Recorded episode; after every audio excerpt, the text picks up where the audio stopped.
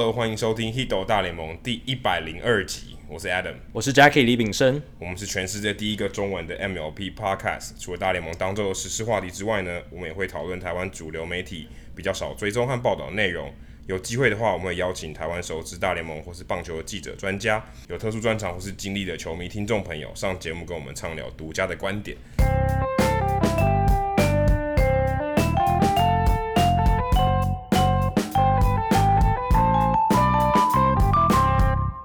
这一集我们也蛮独家的。这一集我们现在其实，在录音的地方是在印第安人的春训球场 Goodyear Ballpark，我们在走道上录音。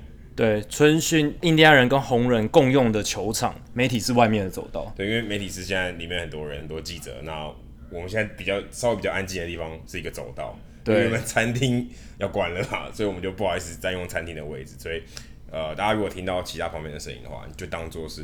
春训的声音，对，然后顺便跟大家报告一下，我跟 Adam 这个礼拜来到美国。上一集我们还在台湾嘛，然后这一集已经来到美国。呃，这是我们来到美国第三天，我们已经连续两天都来到印第安人的春训基地，还有球场这边做采访，还有拍照这样子。然后呢，今天当然因为一个礼拜的时间又到了，所以来到录 Podcast 的时间，我们就算在球场的 facility 里面，还是要录这一集。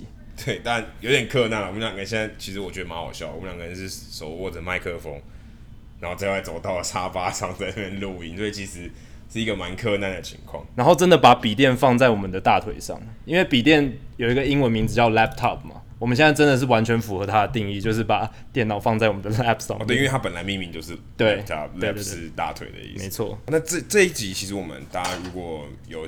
就最近应该大家都知道这个新闻了。对、啊，在在我们刚好出发的那一天，Bryce Harper 终于签约了，所以啊、嗯，也不能说 FA 就告一段落，因为 Dallas Keuchel 呃，Craig Kimbrel 还没签约。对，不过最大咖的两条鱼哦，已经被补上岸了，终于 终终于被补上岸了。那 Harper 这个合约十三年的合约，三亿三千万美金，虽然他的呃，我们说年平均薪资略低于 Manny Machado。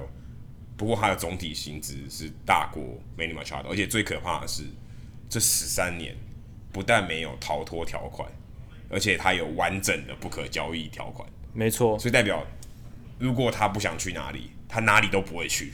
没错，如果他就是其实他在跟呃费城人还有在跟他经纪人沟通的过程当中，他就是一直强调自己想要长期的待在一支球队。也、yeah, 呃，换白话一点就是养老。没错。这影响了，其实这这影响了 Boras 帮他谈约的过程，因为 Boras 你知道，他永远可以帮他客户谈到一笔最好的 deal。而且我觉得这很没有创意，这这这个是很没有创意，因为 Boras 其实是很有，相较起来不是很有创意，相较起其他的经纪公司。是比较有创意的一个谈约的东西。对，你会想象说 Boras 谈的合约应该要有第三年的跳逃脱条款啊，或是第五年的什么球队选择权，或是球员选择权。就我们刚才之前讲到什么膨胀合约，对，很多很奇怪的东西，很奇怪的东西，可是都没有。Bryce Harper 这个就是一个很很死板的合约。对，我觉得这可能就是跟 Bryce Harper 他跟 Boras 讲说，我就是想要待在某一支球队很久的一段时间，我不想要奇奇怪怪的东西。那 Boras 他其实是很尊重他客户的选择，就像 Stephen Strasburg，Stephen Strasburg 当初跟国民签的延长约，其实如果他挑战自由球员市场的话，搞不好有机会身价更，更多。但是也很难说，因为他相较起来比 Bryce Harper 更痛痛人。对，可是当年的自由球员市场还没有像现在这么惨淡的时候，其实 Strasburg 要挑战更好的合约，在自由市场上是更更有优势的。但是他选择跟国民签续约的话，就等于他只能跟国民谈判嘛。对。那 Boras 也尊重他的意愿，因为他的客户想要留在华盛顿。对。那他就帮在这样的条件下，帮他跟原来的东家谈一个最好的 deal。那我觉得 Harper 这个案例其实也是，他如果以球员争取最大生涯产值的话，道奇那一笔可能是会比较好的。对，因为道奇那一笔好像是四年还两年。对。那平均的年薪超过四千万，四千五百万。对。这这个已经，我已经我觉得用离谱来两个字还太太低估了。而且好像是什么第三年可以跳脱合约，所以等于 Harper 三十岁的时候，那个高应该也是他巅峰期的时候，还可以再重新挑战自由市场。我觉得道奇给这个合约。还比较符合现在的 Harper 的情况，就是他有可能呃维持不了这么久的高峰。嗯，因为你如果给他十三年，他基本上基本上一定达不到十三年高峰哦。对，你不可能说要求他现在的成绩复制十三次，这个。几乎是做白日梦，对，所以他如果能有八年的好成绩，你就赚了。嗯、基本上你已经你你就应该觉得你的是划算的。对，那你如果你把这个东西换成八年，哦，那个年薪也是非常可怕。对，网络上有一张很有趣的对比图，就是 Harper 现在的年轻的二十六岁的照片，还有他十三年合约到期的时候三十八岁的白发苍苍、胡子都鬓白的照片，我觉得很好笑。但是他确实就凸显出这样合约的长度非常夸张，十三年。Harper 合约结束的时候已经三十八岁，我相信他超过三十五岁的时候，成绩一定是会比现在打很多折扣的。对，而且我觉得更惨的是，他打的是没有 DH 的球队。对，他他如果今天要上场打击，他就一定得上场守备。没错。那你想，他如果是三十五岁以后的光景，他能守哪里？不过，我觉得他三十五岁的时候，国联已经也采指定打击制了。哦、oh,，OK，那可能他的赌注，他他应该可能就是也是在着眼这一点身上。费城人可能想的也是，因为制度这几年就要改了，所以我现在签 Bryce Harper 长约，我觉得这么好笑。之前我记得当国联 DH 就是费城人，以前在在当的，这也蛮讽刺的。结果现在反过来是，他们反而希望这个制度可以赶快上路，可能希望在 Bryce Harper 这十三年中。赶快有 DH，没错，因为我们大家知道，去年 Bryce Harper 他在外野的防守数据很差，当然有可能是因为他是就是合约年，他想要保护自己的身体，这是一说。这么没错，这么这么高风险受伤。对，但是再怎么看，他的表现还是不理想，那他未来的外野防守可能也没办法达到金手套的等级。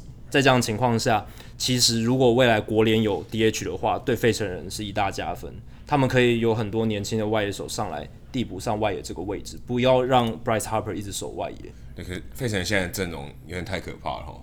对啊，就有点开外挂感感觉。他们得到了全联盟最好的捕手 JT Realmuto，然后又得到了一个少年强打 Bryce Harper。呃，我们可以说他是吸钞票机，没错，至少是全联盟我觉得应该数一数二会吸钞票。没错，然后游击又补进了 Jean Segura，解决了。诶、欸、Rich Hoskins 必须守左外野的问题，Rich Hoskins 回到一垒，所以守备也进步了，打击也进步了。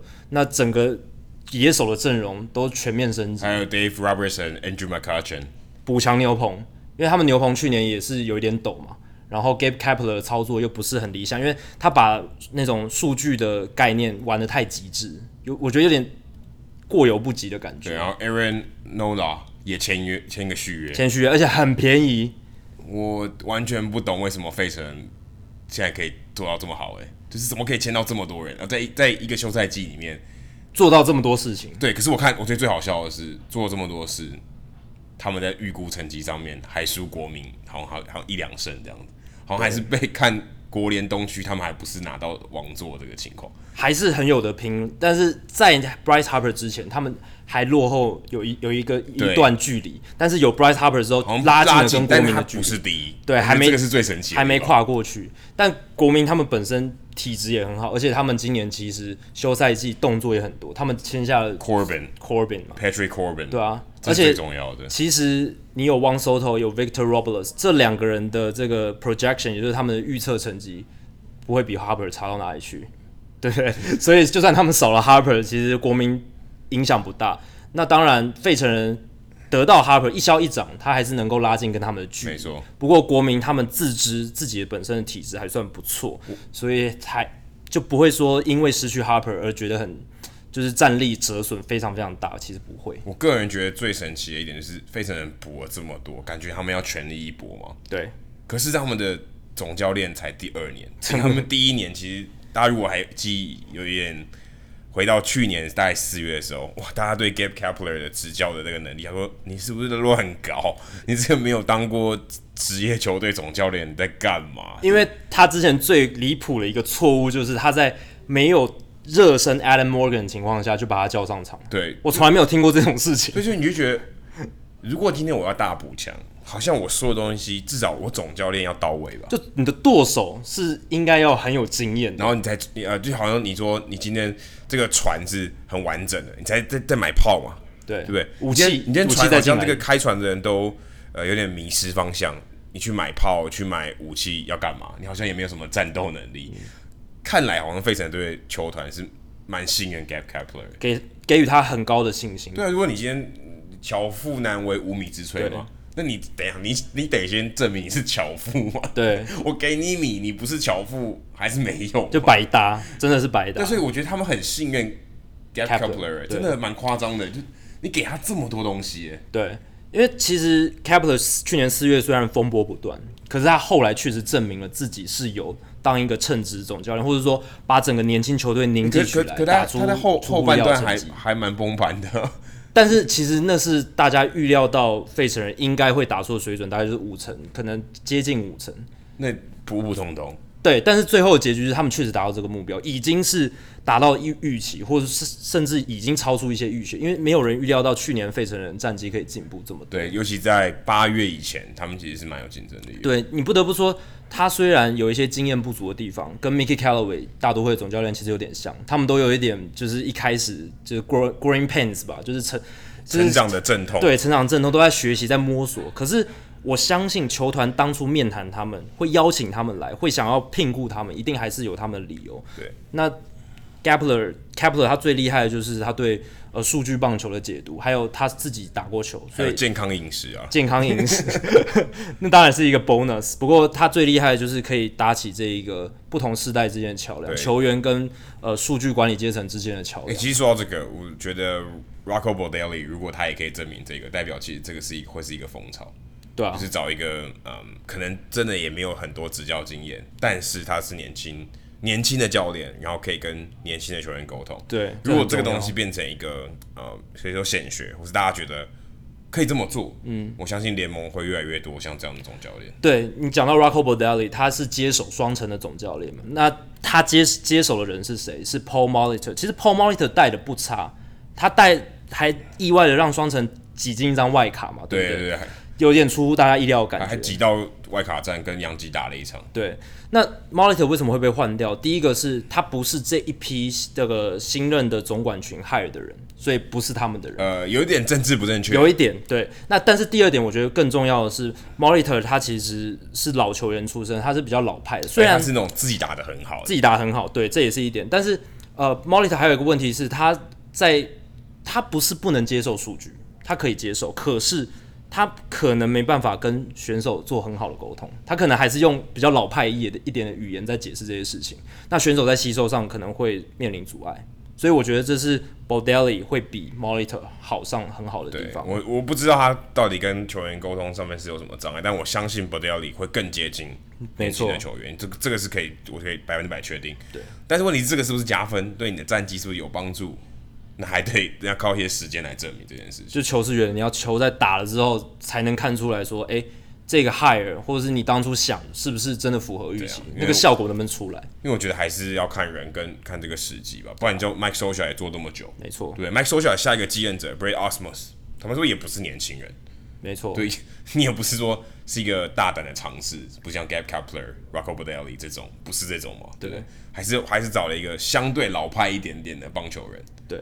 不过这说到 Brad Ausmus 有一点很有趣，我想提示，像最近几年有一些教练都是原本是比较传统的棒球人，然后他在经过一次担任总教练的经历之后，后来第二次全面接受数据，获得巨大成功的总教练，比如说 Terry Francona，他在九零年代末期的时候，他也是一个比较老派的总教练，然后他带费城人，其实那时候费城人打战绩很烂，但是他在经历费城人那一次失败的经验之后，他二零零四年开始带红袜。他改变他的执教风格，获得巨大的成功。对，也就是魔球后面没有拍的地方。没错，还有 AJ Hinch，他最早是在响尾蛇，后来到太空人之后也是获得巨大成功。Bob Melvin，Bob Melvin 以前也有在水手、响尾蛇，后来到运动家才真正成功。在这样的情况下，总教练其实你不一定就是一开始就要像 Rocco Baldelli 这样子，像 Brad Ausmus，他在老虎队被冠上比较老派的名号嘛，对不对？可是。在经过第一次的经历之后，或者是现在棒球洗礼之后，他在接手天使，搞不好真的可以搞出一个新的气象，就像 AJ Hinch、Bob Melvin，还有前面 Terry Francona 也说不定。所以我觉得这是一个很有趣的一点，可以观察接下来这几年总教练的风潮是不是能够开花结果这样子。那除了我们来春训采访大联盟球队以外，其实我们有去采访一位老朋友，算是我们节目的老朋友，曾经聊过两次，对？林家正。林家正现在还在 ASU 打球，现在大三的学生，亚利桑那州大。我们去年呃也差不多这个时候，在晚一点点吧，在三月中的时候也来采访过林家正。如果大家印象有印象的话，我们有那时候当时呃问他打球的经历啊，然后他对于呃去年当时选秀的预期。没错。那今年我们也也来到了亚利桑那州大，我们在一下飞机大概只过了几个小时的休息吧，马上就到这个他们的球场。对的，进去还蛮有一种熟悉的感觉。对。然后我们跟呃，台南 Josh 一起看了一场球，没错，Hi Hi Josh 算是蛮蛮特别。不过不过台海的功力没有发挥到那场比赛，那场林家珍的球队呃八比零大屠杀的痛宰密西根州大八比零，然后林家正非常不错，四个打数三支安打，还得获得一次保送，所以呃我们可以在这边跟大家说，呃海海的功力现场是没有发挥的了。对，现场是没有，当下是没有，拍 拍影片可能才有，但是他如果坐镇现场是没有了。没错。而且那也是海海家是第一次就是现场观赏美国大学棒球赛，对 NCAA 的棒球赛，D1 的比赛。那后来我们在采访的过程，呃，我们跟林家正聊到一些，我之前 Jackie 有写过，呃，我们知道说在球场有一个 TrackMan 的系统，对，其实不是所有美国大学球队都有，但是亚利桑那州大很重视这一块，所以他们有架设这个系统。现在大大联盟球场都有，但是在大学，我们说 D one 的大学或是 D two、Division Two、Division Three。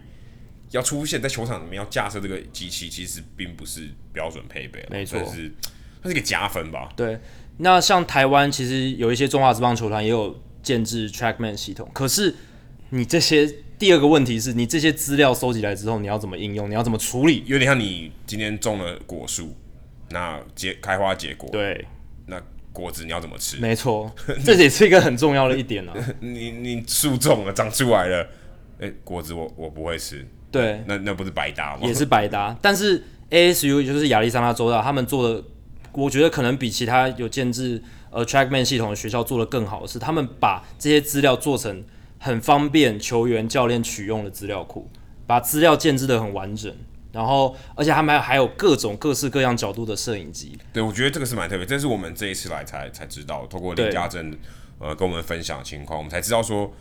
原来每一个休息室上面都有一个呃摄影机，其实就是监视器啊，两台，其实看起来用监视器，所以你你今天可以从一垒侧跟三垒侧，还有中外野侧，中外野最后面的地方，就像转播的这个角度，对，你可以看到三个方向，你你的打击动作，还有投手的动作，所以你今天想要看背面，想要看正面，你想要知道，OK，你就算你的投手对你看到你的情况是怎么样。你可以从这些影片来找出你的问题。对，各种角度，对方投手投球动作你也可以看，你也可以看自己的打击机制出了什么问题，而且这些影像都是记录下来之后会传入到他们球队的一个 system 里面一个系统。那球员用 iPad 进入这个系统，就可以马上的看自己的动作，然后或是调阅前几天的状况，去比较说，哎，我这几天的动作有没有跑掉啦，或是哎，接下来要面对的这个投手，下一次我再对到他的时候要怎么样处置？这也是一个很重要的关键点，而且就有可能就是教练跟你讲，哎，你的手提早下来了，你可能只是听，这可能只是几个字，嗯，很抽象。你影片看个十次，你就会发现问题在哪。没错，或是哎，你就知道教练在讲的是什么。所以，没错，这些影像的记忆，可能我觉得对于选手来讲是比较重要的。对，他会在观看这些影片的过程中，哎，得到说他到底可能觉得哪哪边比较不太对劲。对，他以前可能都做得很好，还突然有一个东西他没有做好了，他不知道问题在哪里。嗯大家透过影片的这个协助，也许可以帮助他找到问题。没错，导入影像之后，真的帮助很大。再加上他们很完整的球探报告作为基础的话，这样搭起来相辅相成是很有效的。因为球探报告就是我刚刚讲的，除了一般一般的传统球探报告的资料以外，就是对方投手的背景资料，他们还导入了 TrackMan 的一些数据啊，一些 Heat Map，就是追踪系统呈现出来的那个投手在某一个球数的。好坏球习性，喜欢用什么球路，都呈现在那个对热区图，在那一个球探报告上面。那家政有跟我们提到说，其实这个球这份球探报告加上影像的辅助，对于他今年打击能力上面的提升，甚至全队打击能力共同提升，都有起到很大的作用。对，在我们录音的这个时候，还没有呃，今天刚比完一场比赛，我还不确定比赛比数多少，但在我们今天录音之前，他们是九连胜。昨天晚上是八比八比五又赢了，所以是十连胜，是十连胜，对，已经十连胜了，已经十连胜，没错，从开季到现在已经十连胜，他们到现在还没有输过球，而且这个球前三场都是把对手打爆，都是超过得超过十分。他们这十战里面有七场比赛都赢对手至少八分。呃，那这个球探报告好像有点怪怪的，是是有在作弊？没有啦，但是确实可以看出他们球队打击实力真的是差不多等于很凶猛，玩电动的攻略本。对啊，你摊开他们的战绩表就是。一直都十几比多少，十几比多少，很夸张的数据。因为呃，家政的妈妈有跟我们分享，好多他的队队友，这个这个打线里面很多都是未来今年六月可能选秀是第一轮的名字。是，所以你就知道这个打线有多么凶猛。当然，除了他们自己天生本身的实力、过往的努力以外，嗯、这些科技的辅助、球探报告跟精细的球探报告。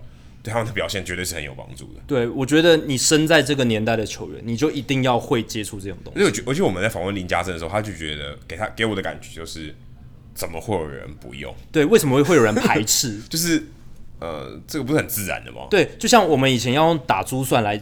就是做一些算术嘛，那发明电脑了以后，就很快一个按键就可以跑出来。那你为什么还要继续用算盘？有一点像是类似这样子的感觉。或是你可以用 Google 查，为什么要去图书馆？对，类似这样的概念，就是更快嘛。所以你都可以做到的事情，但是对，但是更有效率。当然，你去图书馆查，或是你用珠算算，你可以呃个人的经验成长可能会比较好，或者你觉得你花了就很有成就感，但是。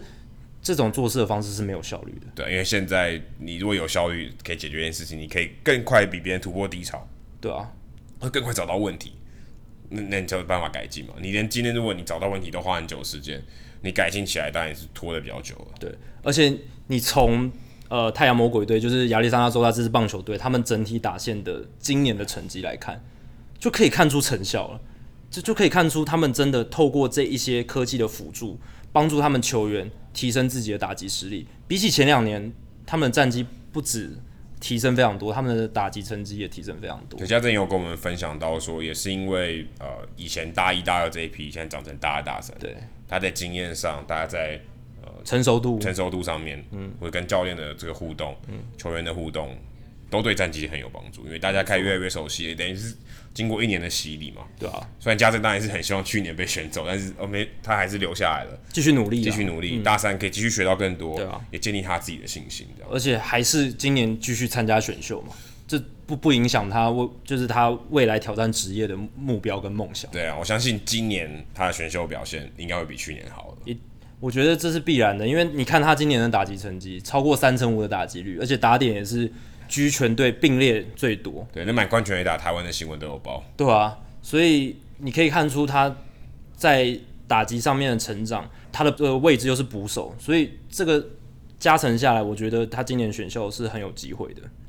呃，另外一个我们在春训算是第一手看到的吧，因为其实台湾的新闻也有报说，哎、嗯欸，春训的比赛开始要有投球时钟。对，其实这投球时钟，如果大家嗯。如果有来美国看过球，其实那投球时钟一直都在。对，只是之前没有把这个 rule 去实行而已。其实他那个倒数二十秒哦，就这个二十秒，我也不知道怎么来的、啊。计时器可能是可能是呃统计过很多投手的习性，最慢大概就二十秒。对，那个二十秒倒数，其实在去年的比赛，至少我知道我开始跑新闻的，的，我们就有看到了，就已经有二十秒。只是说呃给谁看不知道，嗯、对不对？或是给投手看，给给教练、给裁判看，嗯、但是这个规则是没有说一定要强制执行。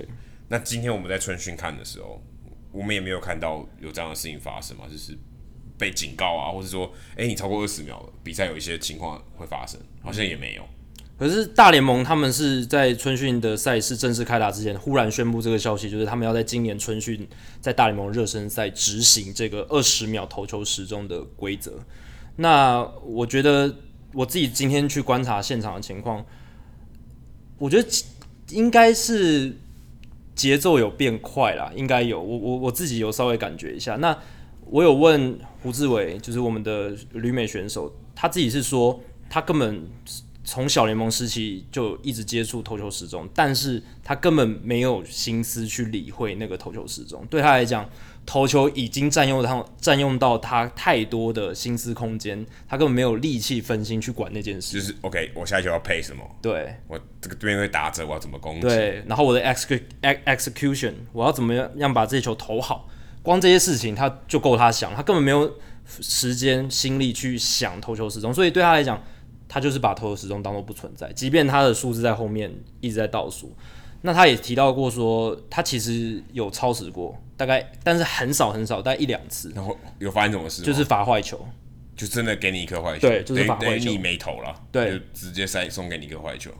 我觉得这个 rule 这个规则，你要它有意义的话，一定要有有感的惩罚，就像一个坏球或是其他任何的呃惩罚方式，一定要有，不然的话，它就是形同虚设。不过这个我也想到一个问题，就是如果打者，例如说我们说二十秒好了，打者在只剩五秒的时候才准备好要打击，那你怎么办？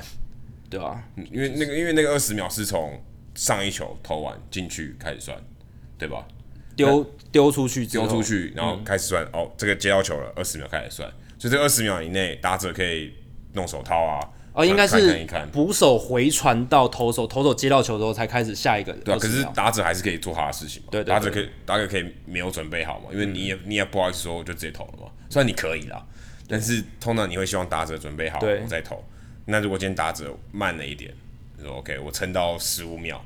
你就要五秒，你就马上准备要投，感觉好像对打者是可以一个操作的空间哦，就是我让你觉得很 rush，对，让你很仓促的要出手这件事情。对，但其实大联盟针对打者其实一直有规定，但就是一直没有实行，因为缺乏有感的惩罚。只说不能离开打击区而已啊，可不能不可不能离开打击区，你还是可以看别的啊。可，可是通常看教练啊，然后弄手。打者在打击区的时候，投投就可以直接投了，就不管你。对对对，这是可以做的，可是投手通常不会这么做。所以，如果在有投球投球时间的压力之下，我觉得他们可能就会这么做。就是你之前没有限制，你没有准备好，不管我就直接丢。对啊，因为这对他来讲是，他要符合自己的利益嘛，他不会让自己陷入不可。如果这样子的规则真的存在，或者是实行的严格的话，他不可能让自己陷入这么不利的境界，所以他一定会想办法去压制打者。我我我是我自己是怀疑这种事情会发生啊，就是嗯，我会觉得可能打者的心机也不会这么重。但是如果今天真的发生这种事情，我会蛮压抑投手要去怎么解决这个问题。真的，就如果真的我塞给你一个球，嗯，然后你没有打，然后你其实没有准备好，我不晓得会不会开始双方叫嚣或什么。因为其实这对于道义来讲是蛮不合理的。对，呃，一定会有摩擦，这是可以想象。如果这个规则的配套没有完整的话，我所以我觉得这也是大联盟他之所以要在春训开始实验这件事情的。主要目的嘛，他就是想看说，哎、欸，在一个没有意义的表演赛里面，好，我们还是有意义啊，还是有，但大绝大多数不是没有没有算在官对吧？没有官方记录啊，所以就战绩角度来讲是没有意义的。那在这种比赛里面，你去试验它，看看会有什么样的状况发生，然后再针对这些状况，我们看怎么微调我们的规章，去修改这个规则。不过目前好像都没有，好像没没有什么状况。对，然后好像就很很平和，有有有有跟没有一样。对，也没有什么新闻说发生什么太大的违规事件，或者是什么选手很不满的情况。对我自己是觉得二十秒投球投球，我觉得是没有什么太大作用啊。我个人觉得就就差不多这么久，但而且大多数投手都不会这么久。对啊，就是真的最最多都那么久。那对你如果今天在本来就在二十秒以内的，更没差嘛。对，当然我觉得减少不了什么东西。减少不了什么东西，可是，嗯，毕竟他还是有一个时间限制在，可以避免掉一些 outlier，就是那种拖很久的人，可以稍微弭平一些这种。但可能 outlier 一个一个球队，一个整个三十个球队里面可能十个人，对，很还是很少。我的想法是，有可能他们一开始先走二十秒，可能进行了五年、十年之后，越来越短，对，越来越短，因为那个。The Athletic 的作家 Grant Brisbee，他前几年有做一个研究，就是到底为什么比赛时间很长？其实有一个很大的关键是投手的这个球与球之间磨耗的时间太长，跟三十年前相比，这是最大的主因，多了三十分钟。因为太多事情要思考了。对，太多事情要思考，每一球投之前要磨的东西，要跟捕手沟通的东西变多了。球探报告写得太详细。对，所以你没办法说哦，我接下来我就是。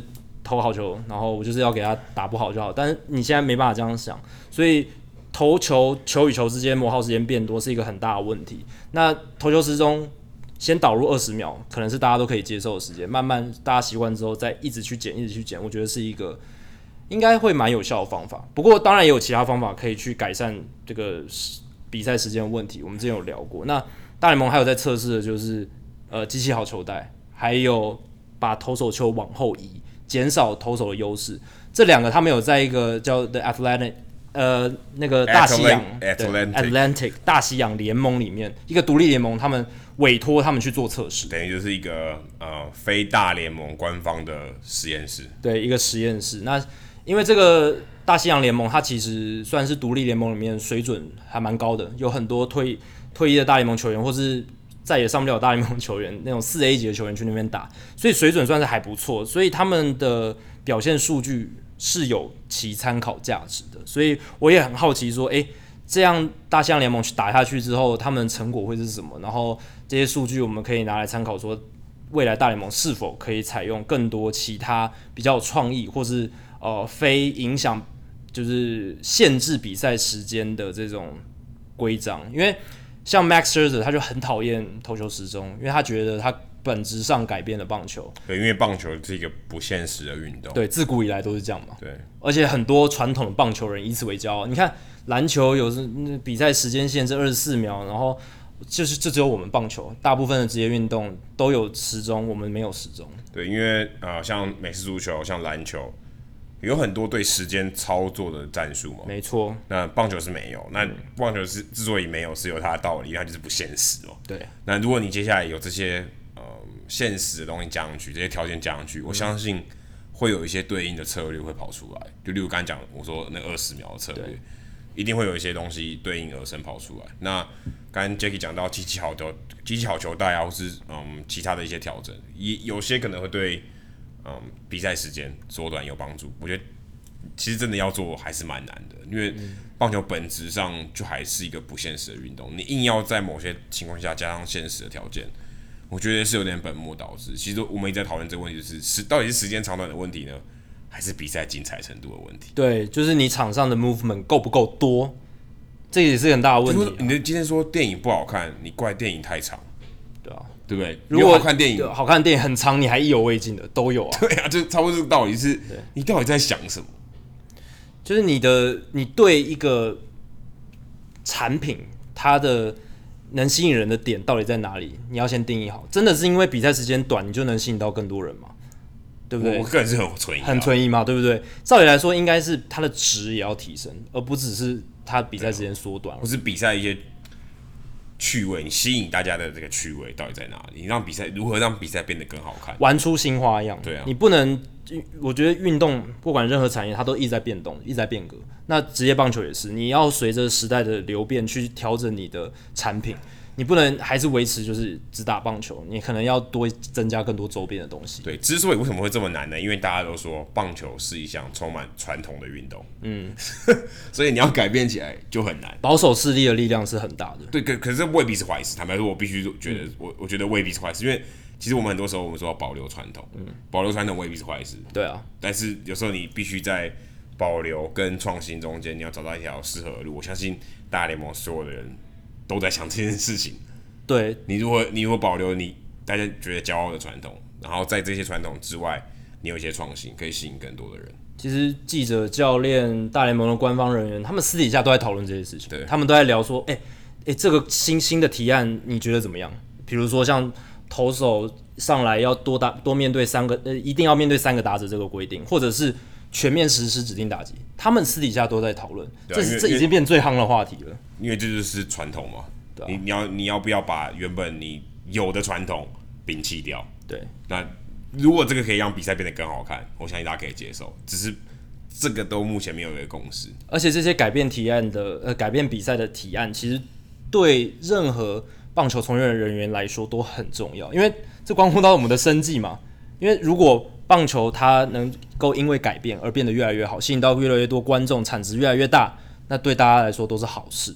所以有很多人都在抛出意见，就是因为我觉得大家利益都是希望棒球变得更好，变成一个更好的娱乐产品，但是同时呃也希望能保有它一些很传统的样貌，或者是值得保存的精神在里面。我突然想到，为什么记者都想要比赛赶快打完？因为我想赶快回家。对，这是这是一点。所以记者在写报道的时候，当然希望比赛快一点，好不好？嗯、我想回家。对，这可能有一些立场的偏差，对吧？对，有有立立场的偏差。说放电影的人说，电影可不可以短一点？我想要回家。对，因为对他来讲，那部电影他看过好几遍了，他已经他的娱乐价值已经是没有了。对啊，对记者来说，棒球不是娱乐嘛，是工作，或是演唱会的工作人员，你演唱会可不可以给我短一点？对，当然那个立场不一样的时候，我们思考角度也要换位思考。对啊，所以有时候记记者当然是希望比赛能够越早结束越好，可是有时候你要换换位到球迷的角度。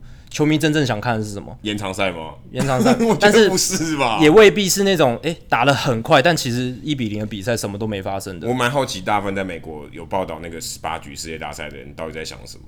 是哇，我参与到历史，我还是我回不了家？对啊，到底是说哇？我可以写一篇很厉害的史诗级的报道，或是我要把报道全部刚刚九局写的全部砍掉，对啊，然后而且要加班多多加班三个小时、四个小时、五个小时，看大家怎么想。但也许也许观众朋友觉得哇，我参与到十八局，每一场都看，每一局我都看得血脉喷张。对，这当然是有一批人这样想。对啊，那当然有一批人是觉得啊，干怎么看那么久，怎么还没怎么还没干脆突破僵局制吧？对啊，为什么？棒球不搞一个突破僵局制，然后让比赛可以更快的完结，但另一派又会说，其实延长赛在棒球赛里面算是一个 outlier，是比较呃不常发生的事情，所以保留一直打出最后的结果，其实也不是一件坏事。那就看大家是去怎么权衡这件事情。我是觉得一定要找到一个适合的平衡点了，然后而且要找到一个最符合大家利益的改革方案。正反意见都要听，但不能呃因为自己的立场而有所太大的偏误。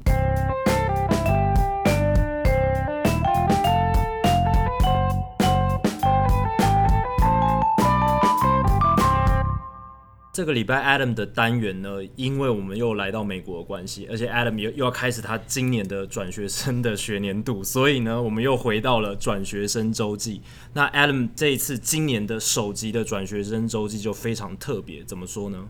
我们这一集的转学生有另外一位转学生，然后也来到我们节目，他是我们特别来宾，我们的猴子哥侯一静先生。Hello，大家好，各位听众大家好，主持人好，是猴子哥。大家如果在介绍一下他的来历了，对，就是我们。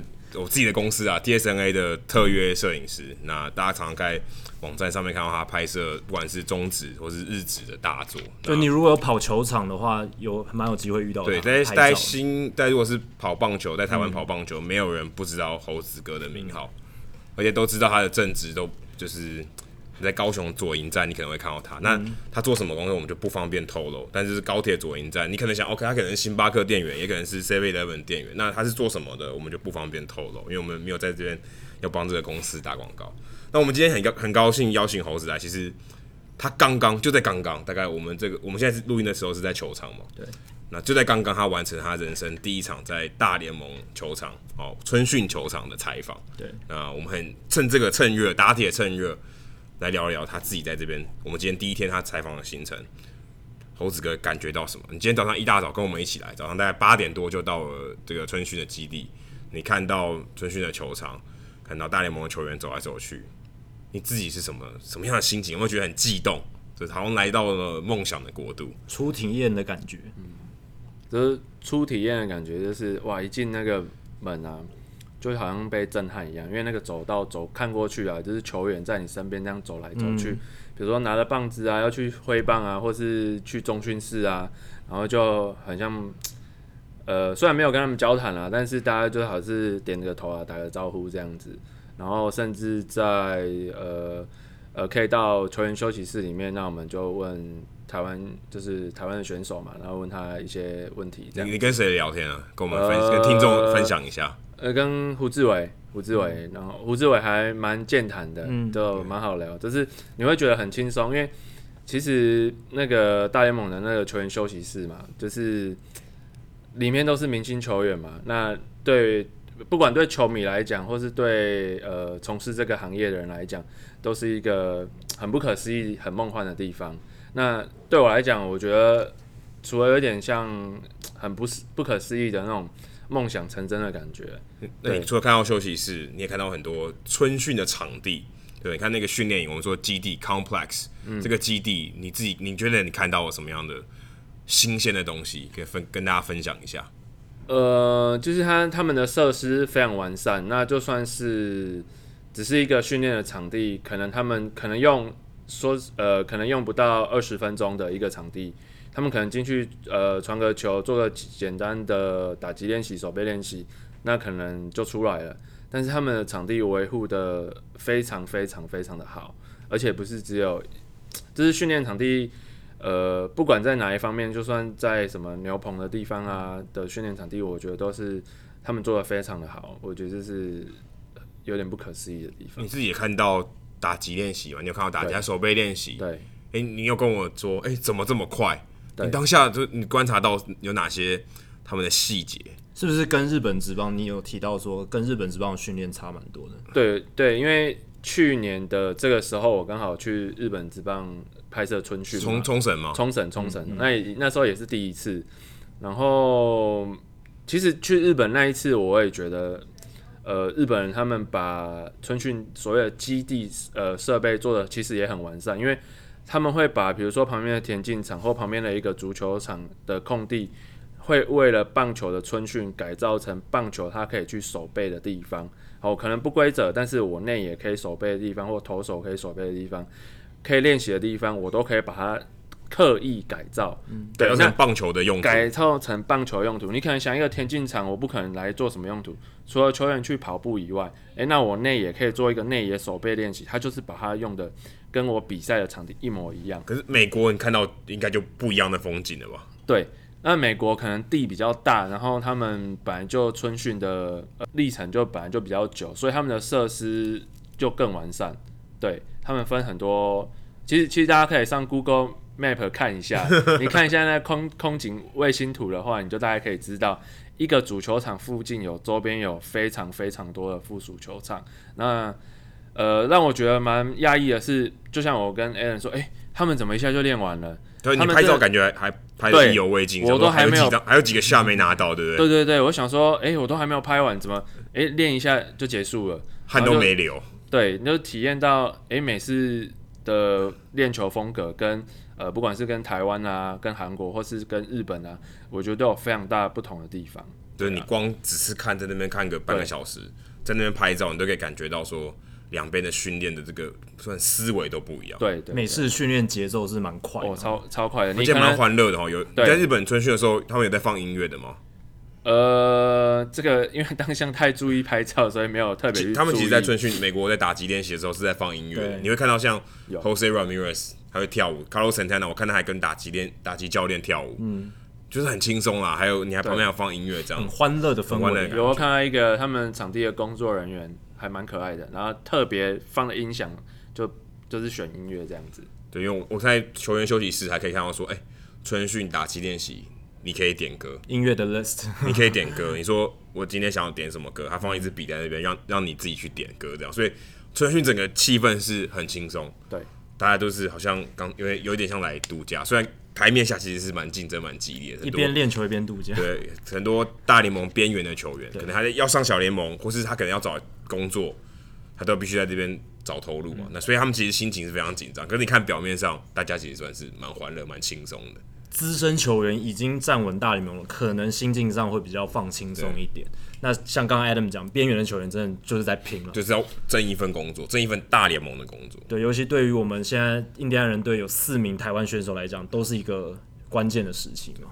然后，那刚才我们在想说，我们刚刚也看到比赛嘛，当然其实这比赛刚结束，嗯、对。猴子哥也在那边拍了几乎快要一场的比赛，你自己在蹲在这，我们就说球员的啊，球员休息室旁边的摄影摄影席，当下你有什么感觉？就是你终于来到这个地方了吗？跟我们分享一下你自己的感觉。大联盟热身赛，对啊，呃，因为按下第一个快门的时候，感在想什么？就还蛮感动的啊，就是哇，就是真的就是大家讲的美梦成真的感觉啦，对啊，美国的美，美国的美，对啊？美梦成真，又达成一个里程碑，对对对，又达成一个里程碑，而且。他的呃摄影席的位置跟球员休息室是一样的，所以、嗯、呃以拍摄平面来讲是对我们来讲是非常低。那我本身非常喜欢就是从平面几乎水平面地面的那种方式拍摄过去，因为那个画面会有一点压缩，我会非常喜欢这种感觉。对，因为我看到猴子哥，我我在对面拍，我看他都喜欢把那个镜头贴在那个地面上拍。没错，我想说，是猴子哥太矮吗？应该没那么矮吧？因为我们其实人站起来的话，其实超过那个那个地面蛮多的。对，它其实有一个台子，其实它呃，你也可以站在台子上面拍，但我觉得画面就会稍微呃，虽然看起来只有一点点的差别，但是呃，对我来讲，我还是喜欢接近那种水平面，因为毕竟你用长镜头去拍摄的话，有些画面会去压缩，那会呈现一些比较不一样的效果。就是你平常可能看 Getty Image 或是一些美国的通讯社啊，哦，你看他们。拍摄过去的角度，就是大概就是那个角度。那你自己看台湾的球场，在摄影席的这个设计，或是你说旁边它的规划，还有你在美国春训看到的这个，你觉得有什么最大差别？哪一些是美国做的比较好？哪些是台湾你觉得做的比较好的地方？呃，那我觉我觉得其实台湾就是就是真的还是要多加油啦。对啊，因为呃，就是。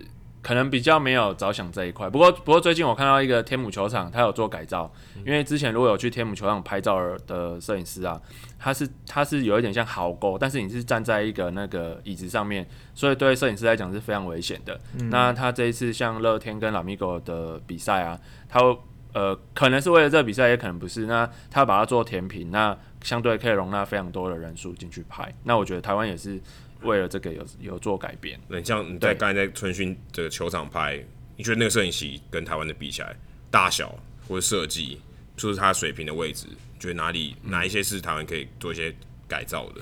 呃，其实其实台湾的摄影席是蛮长的啦，其实可以容纳蛮多人。长度长度长度是蛮长的。这个的话其实比较小一点，但是就摄影的角度来看的话，我觉得我会比较喜欢这一个。美国的那，那因为美式球场。比较不跟台湾球场还是不一样，因为台湾球场通常都是以第二层，可能第二层楼上去才是看台，对，所以比较少有水平面以下，大概可能像澄清湖棒球场有这种水平面以下的角度拍摄过去。我台湾那其他大概就是平的，那可能就是一楼一楼平平的拍过去，对。对，美国这边是往下挖，往下挖，就是就跟球员休息室、球员休息区是一样的。那在台湾的话是比较高一点点，对。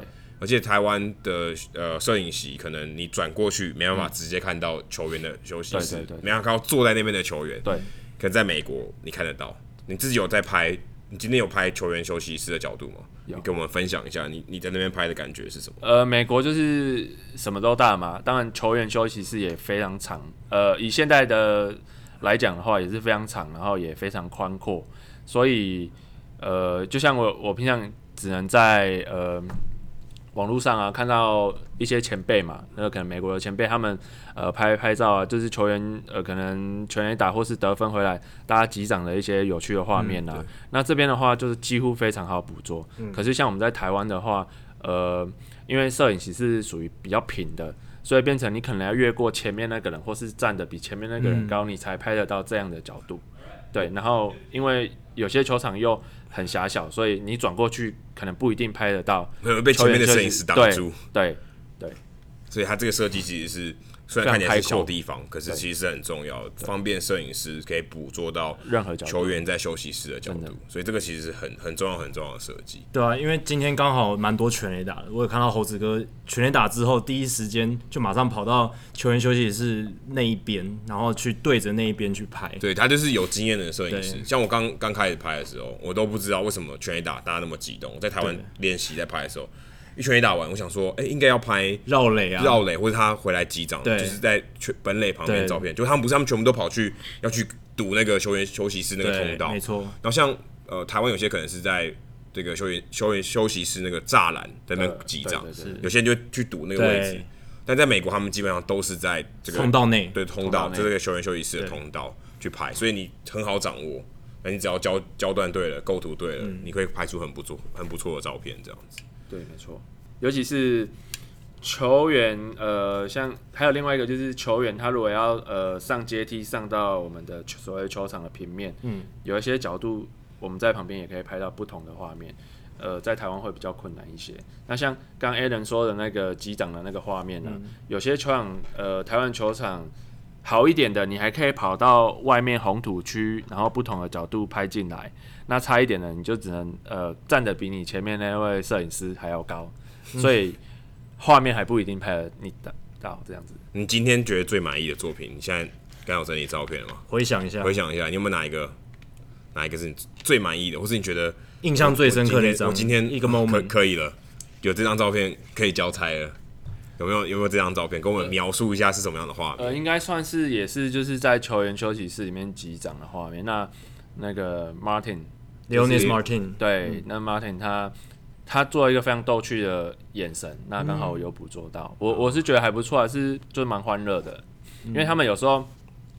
他们在场边其实讲很多西班牙语，虽然我听不懂，但是你知道他们那个是欢乐的那个，甚至跟呃一垒的球员啊、敌对的球员，或是捕手啊、敌对的捕手，或是甚至裁判，他们都会用西班牙文在那边沟通。那你会觉得这非常轻松。其实可能在讲干话。对对对对，乐色话，乐色话，但是好玩的，你会觉得那氛围哇。就连你拍照起来，你也会觉得很开心。就是他的那个奇怪的表情，解释了整个休息室的氛围。对，他捕捉到的那个神情，还有他打出全垒打那个快乐的神情，就是等于诠释了对刚才那一整串就是拉丁美洲球员他们打球欢乐的氛围。白话来说，就是那张照片会说故事啊。对啊，说出了那天的故事，不只是比赛中得分，他打全垒打，还有他们场下可能气氛很欢乐那种感觉。数据单元，我们这一集其实我们是春训的第一集嘛，那我们来聊一聊，嗯、我们不聊球队的展望，我们来聊一聊这个球季可能大联盟会有哪一些趋势，大方向的趋势，哪些东西你会觉得，哎、欸，整个整体趋势在改变哦。对，虽然不讲不是战绩啊，不是说啊费城人会变强，不是这种的。对。对其实这一个七大趋势，我是参考大联盟官网的分析作家 Mike Petriello 他整理出来的。那我觉得很有道理。那我觉得大家在新球季正式开打之前，也可以先了解这一些棒球界的大趋势，对于之后看棒球也会增加一些乐趣，还有呃跟其他朋友讨论的话题这样子。那在这讲这七大趋势之前，其实 Petriello 先讲的是三振。会不断增加，已经是一个不需要再多讲、不需要赘述的一个趋势了。这是我他觉得，或者是我也觉得，明年我们三振的频率还是会持续增加。所以这个不在你要讲的趋势。没错，这个是呃已经大家都知道的事情。所以我接下来要讲的七个，第一个是假先发会越来越多。大联盟去年很大的一个新闻就是光芒启用了这个假先发嘛。你怎么没有讲兄弟？中西兄弟。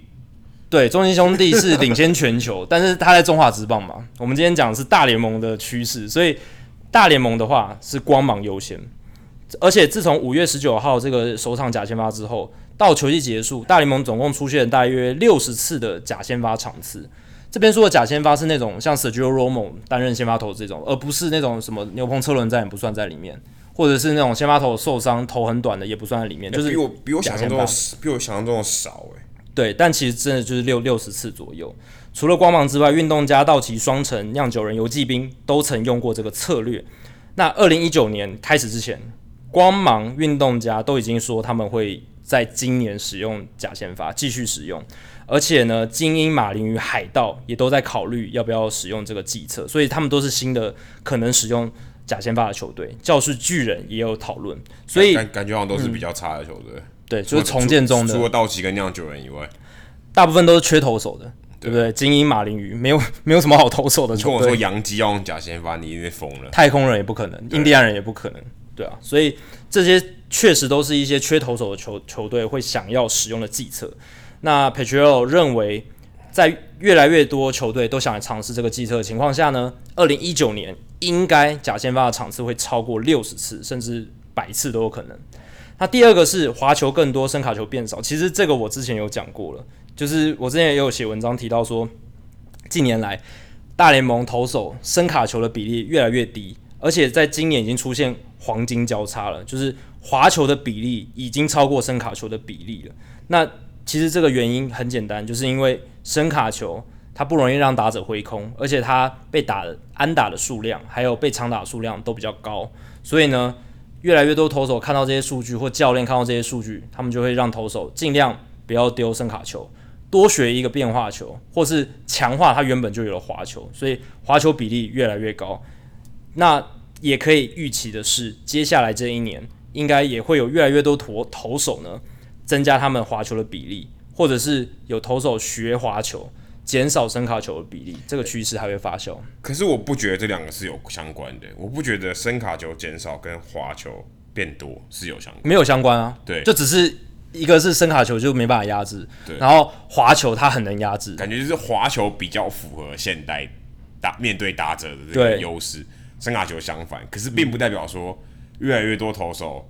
放弃声卡球，然后去改丢。对对对，我不是说他们都是放弃伸卡球，这个对对对，因为你会看起来，如果你今天讲黄金交叉，对，好像这两个是有关联动的，对，好像是联动，但事实上完全没有。嗯，也也不是完全没有，应该说不是直接相关，不是因为他不丢声卡球。而丢滑球，这个是不一样的，有部分相关的，有部分，但你那你不知道多少？对，不是因为哦，他们都是舍身卡球换滑球，不是这样子，对对对，就是他们有很多人舍身卡球，也有很多人开始学滑球，或是把滑球投的更多，然后造成这样整体大方向的趋势。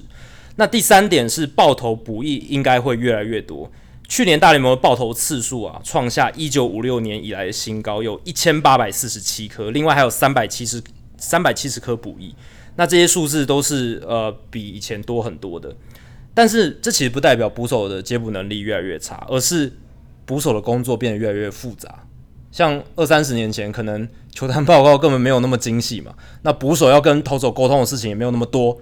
四五十年前，可能球种没有那么复杂，所以捕手只要知道说哦。你一号是速球，二号是变化球，这样就就好了。但现在变球种那么多，怎么可能？暗号一定会变得更复杂，而且投手的球速越来越快，变化球使用比例越来越高，所以才会造成这个补益爆头的次数越来越高。那进入二零一九年，这个补爆头加补役的数量恐怕还是会持续上升。诶、这跟 framing 有关吗？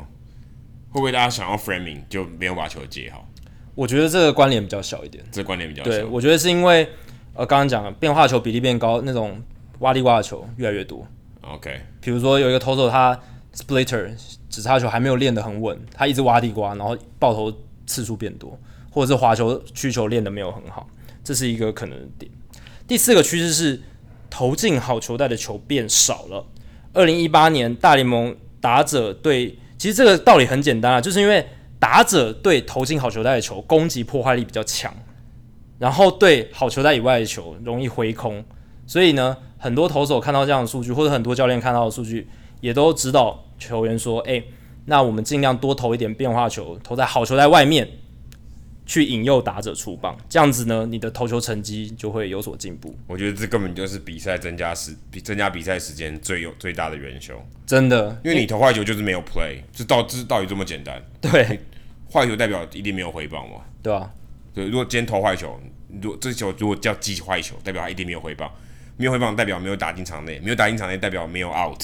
对，那那这样有什么好玩的？对啊，然后你时间就耗在那里啊，而且又多了很多保送，保送是让整个棒球赛节奏变慢的最大的罪魁祸首。如果今天让你上一垒，让你保送，跟你让你打安打，安打大家会醒，保送大家不会醒，嗯，除非是蛮累的保送。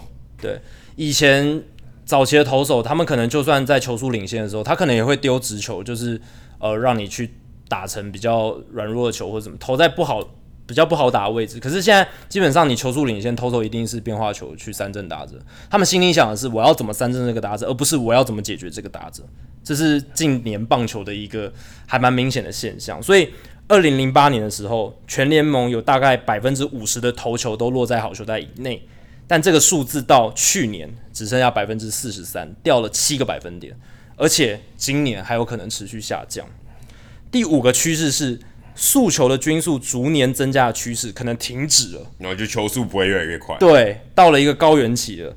二零零二年开始，大联盟开始有这种投球球速的数据的完整记录。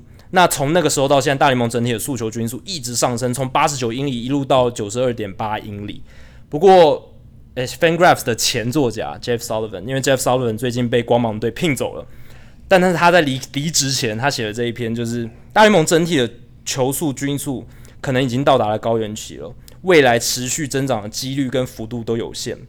二零零八年呢，大联盟只有百分之十二的球球速在九十五英里以上，到了二零一五年有百分之二十二，但是自从那之后几乎就没有增长了，所以九十五英里的球所占的比例。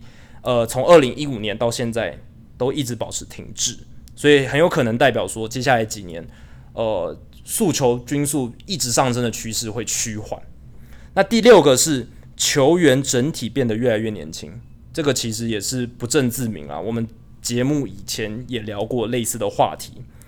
两千年的时候，大联盟三十岁以上的球员共累积八万六千零一十九个打席，一万七千三百七十三点一局。那这个数字到二零一八年，分别只剩下六万零三百，还有一万五千一百二十九点二，掉了非常多，掉了非常明显。而且呢，光从二零一七到二零一八年这一个球季的时间，三十岁以上的打者的打席数就少了将近三千呃九千次，九千次哦。所以呃，接下来几年其实大联盟年轻化的趋势应该还会更来越来越明显，因为大家都知道说，一个球员他绝大多数生涯的贡献都是在二十八、二十七岁以前，而且很多球员的守备能力其实二十五六岁可能就开始慢慢走下坡了。所以很高的贡献值在生涯前段的情况下，大家都会尽量去利用这些球员生涯年轻的年份，然后等到他可能进入薪资仲裁的时候，就把他交易掉了，然后自由球员的时候就放弃他了，也不想要续签。对，所以而且我觉得这个跟球员的养成速度越来越快也有关系。没错，你会觉得可能越来越多球员他在呃二十二或二十三岁就上大连。没错，以以以前这个数字大概是二十五、二十六啊。嗯，那如果你达到高峰期可能是三十岁，那时候你刚好进入自由球员市场。可现在你看到 Bryce Harper，看到 Manny Machado，他们二十六岁就进入自由球员市场，代表他们之前多早就开始打。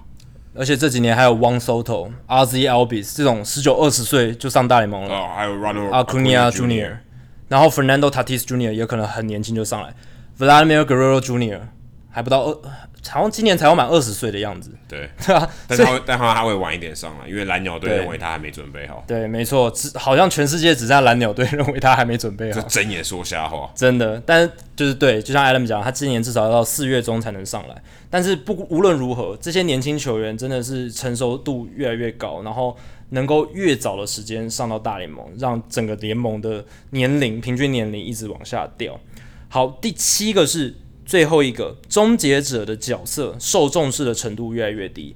二零一七年，大联盟只有十一位投手的救援成功次数超过三十次，创下大联盟自自一九九八年以来最少的纪录。那二零一八年，大联盟又打平了这个纪录，同样只有十名投手单季的救援成功次数达到三十次以上。而且近年来呢，因为后援投手他们的角色定位分工越来越模糊。我们以前常会说啊，他是第六局投手，他是第七局投手，他是 setup man，他是终结者。但现在这种状况越来越不明显了。现在就叫救火队，救火队，对吧、啊？你看你几局上来有危机有火，你就给我上来。对啊，你看酿酒人牛棚，有人说谁一定要在哪一个位置吗？好，可能 Corey Knebel 他大部分都投第九局好了，但是其实 Josh Hader、Jeremy Jeffress 他们的角色都是乱掉嘛，有时候有，有可能六局就上，六局就上了，七局上也可以。或者是诶，有时候 Judge Hader 休息时间比较短，变成一人组，这也是有可能的。在这样的情况下，角色分工越来越模糊，像以前那样 Mariano Rivera、Trevor Hoffman 这种一个人投，呃，就就是担任独当一面终结者，这样子情况将会越来越少见。然后，对吧、像 Craig Kimbrel 这种角色的选手也会越来越少见，因为我们在现在都知道，你一个身为一个投手，一个后援投手，你不一定要在。呃，某一个局数才能发挥你的功用，而且你也不一定一定只能投一局，这也是一个迷思。所以到最后，我相信应该啦，大联盟的各个后援投手的分工会越来越模糊，然后变成说你的能耐到哪里，你能负责多少局数，我就让你偷偷看。然后如果你成绩表现好，就让你继续丢，会是这样子的发展的情况。好，以上就是 Hito 大联盟第一百零二集的全部内容。如果大家喜欢我们节目的话，欢迎加入 Hito 大联盟在脸书的社团 HITO 大联盟讨论区。加入这个社团，回答三个简单的问题，就可以进入这个社团，和我跟 Adam 以及其他上过我们节目的来宾、听众朋友一起畅聊棒球。如果大家有任何美职或棒球的相关问题，欢迎上我们的官网 hitomlb.com HITOMLB.com 填写发问表单。我们会尽可能在节目一个月一次的听众信箱单元上面统一回答、讨论、分析大家提出的想法还有问题。另外，大家如果想要订阅我们节目的话，也很简单，同样上我们的官网 hitomlb.com 上面就有订阅方式的解说。不管你用电脑、手机、平板，作业系统是 iOS 还是 Android，都可以免费订阅。另外，我们现在也在 Spotify 上面，呃，可以进行订阅了。如果你是 Spotify 用户的话，欢迎用这一个 App 来订阅我们节目，收听我们节目。最后，希望大家到 iTunes 的 Podcast 专区，在 Hito 大联盟的页面底下帮我们评分还有留言，让还没听过 Hito 大联盟的朋友能更快速的了解我们的内容还有特色。今天就到这里，谢谢大家，拜拜，拜拜。